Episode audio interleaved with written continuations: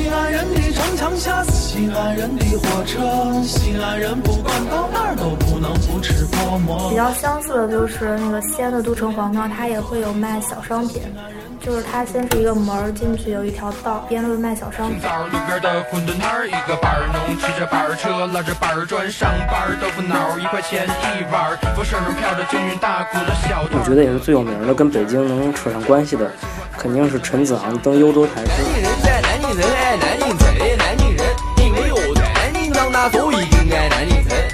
他是现在南京的六合人，六合还专门有一条巷叫专诸巷。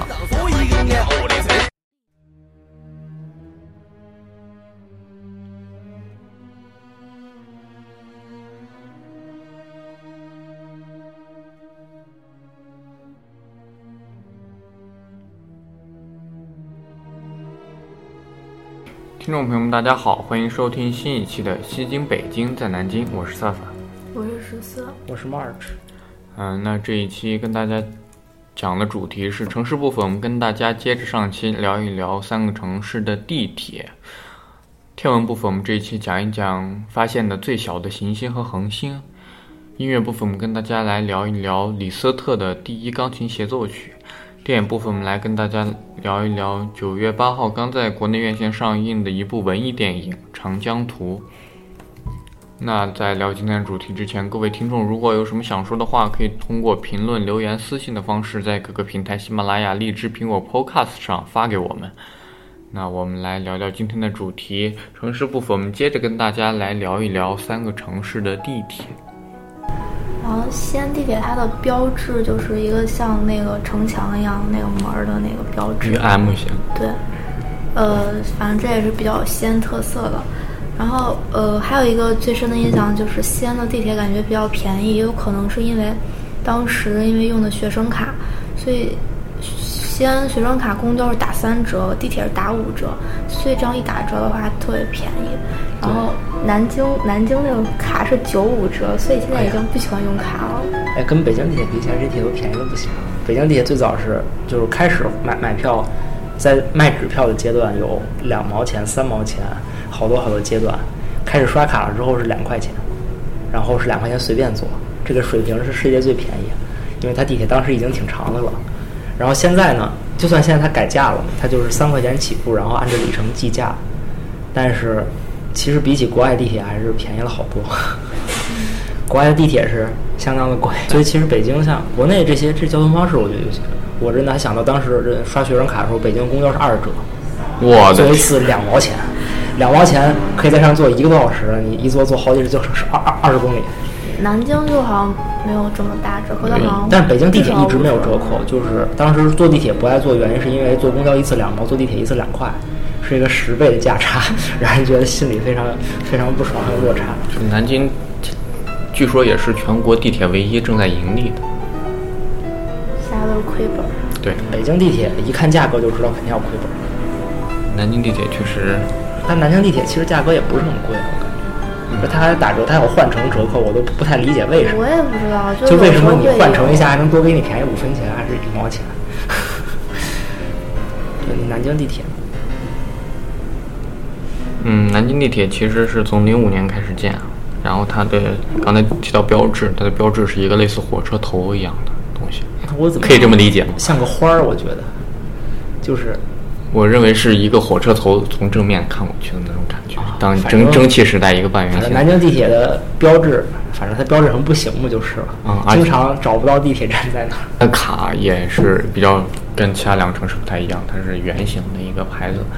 硬币嘛，圆形的。嗯，对，硬币形状的一个卡。我第一次来南京的时候，觉得这个东西很神奇。然后它现在有一号线，它其实是最开始开的一条线，它是走走了像新街口，这非常重要，珠江路这些的，南京南，对，南京南南京站对，总总之就把南京一些很重要的地方串起来了，是比较重要的。而且我们可以看一号线和二号线建的比较早，所以它它明显的可以看出来，它上面灯是黄色的，其他线灯是白色的，这是最明显。对，灯是吧？啊对确实旧的灯，我其实不知道，这是跟它当时材料有关系，就发黄光。它可能专门就那是钠灯，哦就是它会有钠离子，然后据说那个灯是刚开开的时候是白光，但是经过发热之后激发出来的就变成黄光了，特别迷。然后这是后来慢慢的，然后二号线、一号线和二号线建完之后，其实南京也是存在像一横一竖这样的状态。后来慢慢的有机场线、明天线、十号线这样的线建出来之后，呃，三号线是最近才建出来的，所以说南京地铁网也是逐步的在建成。而且一说这个，我想起一个很神奇的事情：北京有这种东西吗？就是，嗯嗯，地铁可以分叉，分叉，就是我这一趟是往左边走，下一趟是往右边走，因为它已它已经偏到比较郊区的地方了。我上北京没有这样的，但是国外很多。我上次去重庆，我就看有分叉，我不理解它怎么走，后来发现原来是等到郊区了，它的因为需求量就变低了，所以在主干道的时候它是每趟都有，但是等到分叉的地方就一趟一班。我觉得这是一个非常好的设计。对，你像其实就国内的地铁，尤其南京其实还会有区间车的概念，就像三号线上它有的会开到顺带西路就停了。对，但是北京地铁一般是没有，就就非常少。北京地铁都是从头运到尾，因为可能跟人多有关系。但是像国外的话，坐地铁，尤其在东京的时候，就经常你在这一站，在这块儿坐，它有好多条线的车都从这一块儿过，你得看清楚是往往哪儿开的，看清楚终点是哪儿。它还会有，就国内的地铁其实都等于是各停，每一站都停。但国外地铁它不是这样，就会有快车，它可能三站停一站，只在大站停，还有特快，就就好多站才停一下。公交的感觉。就你要一不小心上了一个那样的车，然后你就很可能不知道坐到哪儿去了。你发现坐了一站之后已经好远好远好远，然后你就就到了一个不知名的地方，还得坐回去。所以其实国内地铁可能确实因为国内整个人比较多，没没有这样的必要。我觉得这这样设计不太好。如果它真的能推广区间呀、分叉这种方式，我觉得它可能会盈利水平上提升一个档次。还有，其实，嗯，盈利不盈利，从那天从里面的广告其实就可以看出来。因为那天我突然仔细的想了一想，为什么南京地铁里面那么多都是反腐广告，而有些人在吐槽你反腐广告，这真正要真正腐的人他是不会坐地铁的，为什么你还要贴反腐广告？让我想到了，其实因为里面好多的广告栏里面的广告，你会发现其实都不是广告，要么是庆祝新线运营的，其实是最开始就刚开始的时候对对做宣传版之类对对建建筑公司它建好之后，它在那为了不让它空着留着的，而且，嗯、它为什么是很多反腐广告？我觉得应该是它没有招到商，那南京地铁还能盈利呢？它勉强吧，而且我觉得那北京地铁的广告那都各种各样的，就是北京地铁还会有那种你在坐地铁的时候，它南京地铁只有在中间的几个站，它的地铁是广告是常换。你看咱们几个站，啊是啊，广告都多年不换。对，而且你要如果再回推到三号线刚建的时候，它正好和反腐是重合的，所以它啊，如果你没有人没有商家来挂着广告，政府不能让它空着吧，所以政府就挂一点自己的广告，就公益广告上去了。我觉得这可以理解。那你这样说，北京地铁，就是北京地铁，就包括就有一个，我不知道其他南京地铁我记不清了，就它会有车厢外面的广告，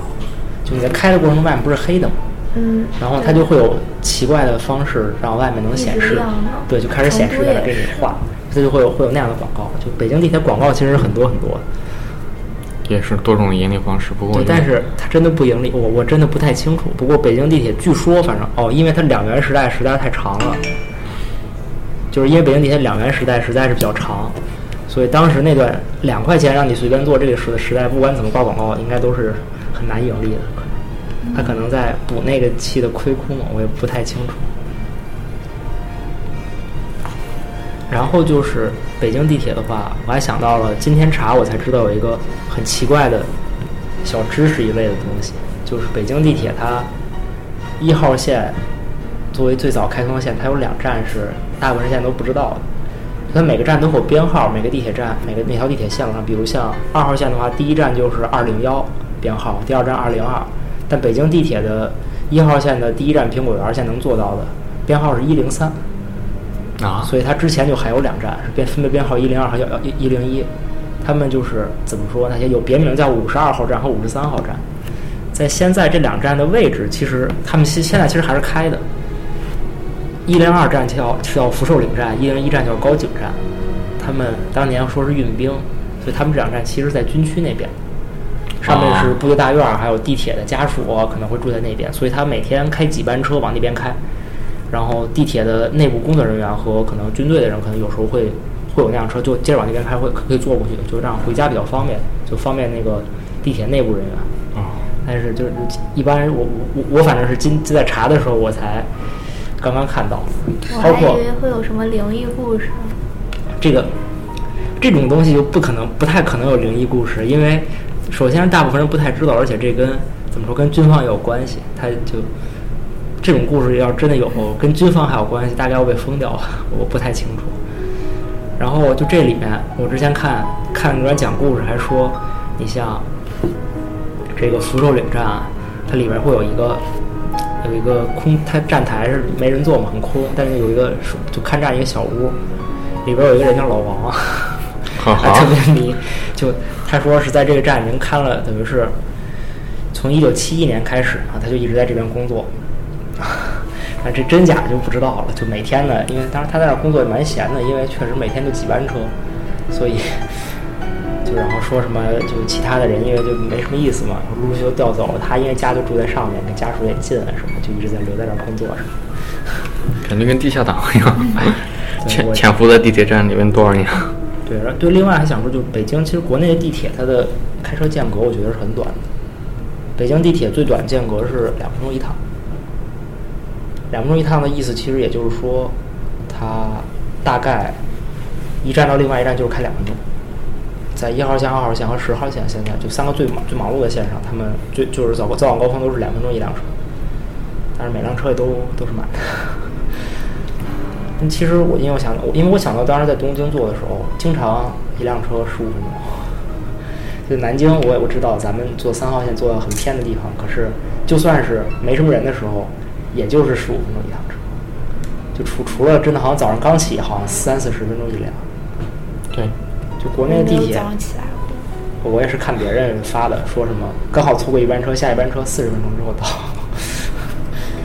所以就是国内的地铁整个，我感觉在这点上还是比较方便的，比起其他的来说。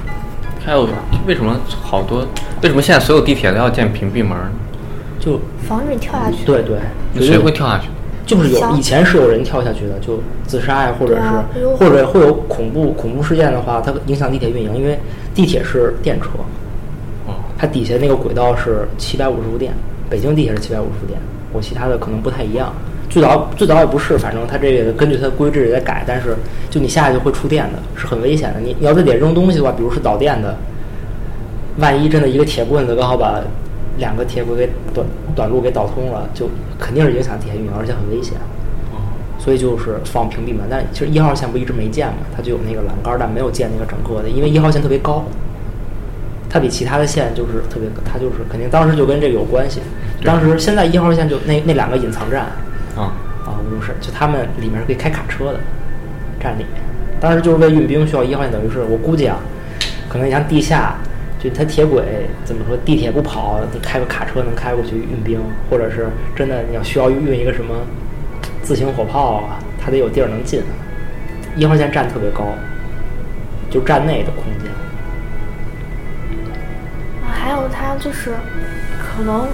呃，就是为啥它每次那个停的那个位置，那个门儿都刚好跟那外面那个门儿是缝是一样的。可能有些地方它停的没有那么准，但是我在停西安就坐过几次，都是稳稳的停就地铁它停车是这样的，就是驾驶员开呢，它最前面有一个停车的标识线，他的车就要开到那个标识线那儿刚好停下来。就有时候他会真，北京好多我接触过好好多次了，就是他地铁就确实停的，就就错开了。就你你下车是没有门儿的，你就下不去了。然后当然这种情况下，这车已经停下来了，驾驾驶员一看不行，这大家都下不去，他就再往前开一下再停下来。嗯，对，就这都是人工操作的，这不是不是说程序，对，所以地铁驾驶员还都是还是有活干的，他们还得负责这个停车、开门什么的，就还要看没没人上了，得给大家给大家喊一喊，吹个哨子，然后把门关上，这应该就是地铁驾驶员的工作。嗯，西安的地铁和北京、南京来相比，它其实每一条线的单线长度也没有那么长。本来有点小。南京地铁可以往南一直到江宁区的很南边，但是西安地铁就刚进长安线就浅尝辄止了。对，你说这去，我当我那次去南京那个什么矿山公园儿，超级北边的一个地方，嗯六合区也是靠坐地铁，对当然是地铁坐到很那边，再坐公交车。啊，所以其实就像咱们大学生来说，其实西安有很多在长安县的大学生，他们其实交通是很不方便的。对，是，不过但是是啊，对我去西安的西工大长安校区，我印象简直对对这个校区的地理位置简直印象深刻的不行。去交流一下，结果发现，在秦岭脚下的大学，感觉是厉害到不行，但是那是我根本没有进城的可能。那那是我们住在城里的人，就骑车去秦岭的时候冒险冒险才会路过的地方。但是就有同学他是在那个户县那个校区，就是在楼观台底下，然后他们那块儿也，就是那块儿虽然有大学城，但是好像并没有修地铁的打算。然后但是听同学说那边好像要修高铁，然后坐一次回家也就十几块钱，还也还是比较便宜的了。其实高铁的价格是跟里程正相关的，我感觉对，就是所以短程高铁是特别便宜、特别划算的。地铁难道不是这？啊，当然地铁但是地铁跟那个不太一样，就是它叫高铁，就其实在火车那个体制下的，跟地铁就等于，因为国内其实说到这个，我想到就国内它的这个它分得很清，地铁啊是分什么什么管，火车分什么什么管，它就是上面运营的还是不一样。你像国外其实不是的，像在尤其在日本的话，它这些所有的有轨的、用电的全叫电车。新干线？新干线是因为它比较快、比较贵，单独提出来叫新干线，但其实它也算电车的范畴哦。他们的站都在一起，就是你在地铁站里是可以坐到新干线，可以做到就各种各样的交通工具。当然，路上公交车做不到，就它这些所有都算是一样的东西。运营也是等于是一类公司、一类企业在运营，他们可能有分公司，但是就是该运的还是一样的。等于他们就所以这样的话，就是搞得它特别的混乱。你像如果你你说如果是坐像就等于坐高铁从那边坐到市区的话，它肯定是就要走火车站，但跟地铁就就就火车站肯定没有地铁站多嘛。但是你从火车站下来可以到地铁，而且两个速度就不是一个概念。对，地铁北京最快八十公里，而且就已经八十公里的地铁算很快的。而且你要把每个地铁当高铁那么设计，那花费也是相当大的。